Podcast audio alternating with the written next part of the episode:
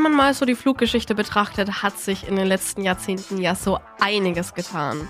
Aber eins hat sich nicht verändert und das ist die durchschnittliche Reisedauer der Flüge.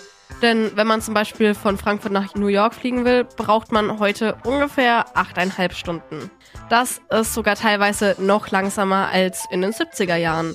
Da brachte nämlich die Concorde 100 Passagiere innerhalb von dreieinhalb Stunden von London nach New York.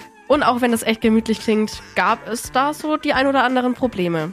Da die Concorde mit 2405 Kilometern pro Stunde Überschallgeschwindigkeit erreicht, gibt es einen immens lauten Knall am Himmel. Und noch ein Klassiker, die Kosten. Denn auch wenn das Kerosin etwas billiger ist als unser Diesel an der Tankstelle, müsste man für die Concorde heute auf etwa 55.102,36 Euro pro Flugstunde kommen.